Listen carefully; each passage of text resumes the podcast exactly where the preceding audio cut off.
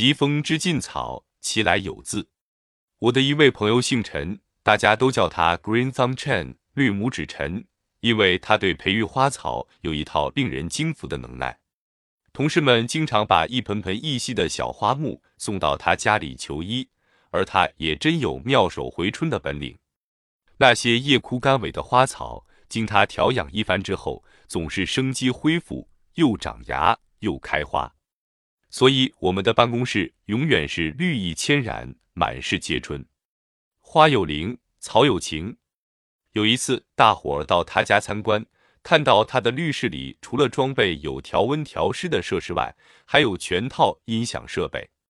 他说，花草也喜欢听交响乐，喜欢听人说话，尤其是他直觉的感到，越是接触它们，这些花草就长得越好。对他的这番话，同事们都把他当作花痴的疯话，丝毫不以为意。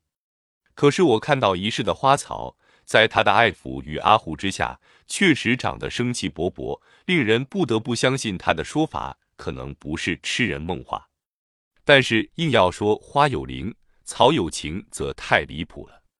如果交响乐的音波以及爱花人的轻抚所带来的枝叶震动，真能激起草木的生机，则科学家一定能在这些花草的细胞里找到相对应的机制来解释这些现象。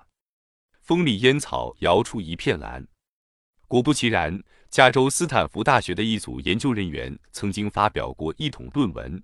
他们发现，轻轻触摸草木的枝干会激发某些特殊的基因，促使含钙的蛋白质产量增加，因而改变了植物生长的形态。这个发现引起苏格兰爱丁堡大学里一群植物分子生物学家的兴趣。他们把刚长出新芽的烟草分成两组，都养在温室里。所不同的是一组暴露于持续不断的风中，另一组则任其安安静静的生长。结果，在风中摇曳的那一组，果然身上的带钙量增加了很多。何以见得？为了侦查钙质的增加与否，研究者想出了一个很妙的方法。他们从海里的水母中抽出基因，然后注射到烟草身上。假如那迎风而长的烟草确实有增加含钙量的趋势，则这水母的基因就会使其发出蓝色的光。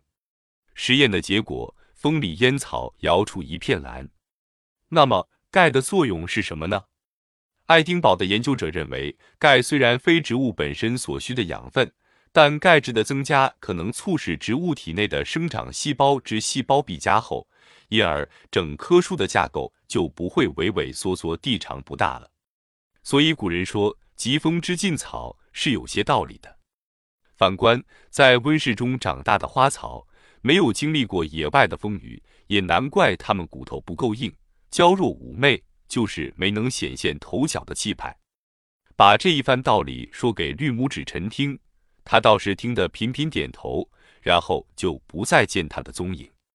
一年之后，他忽然请我到他的温室赏花。打开门，乖乖，蓝光满目，真耗了他。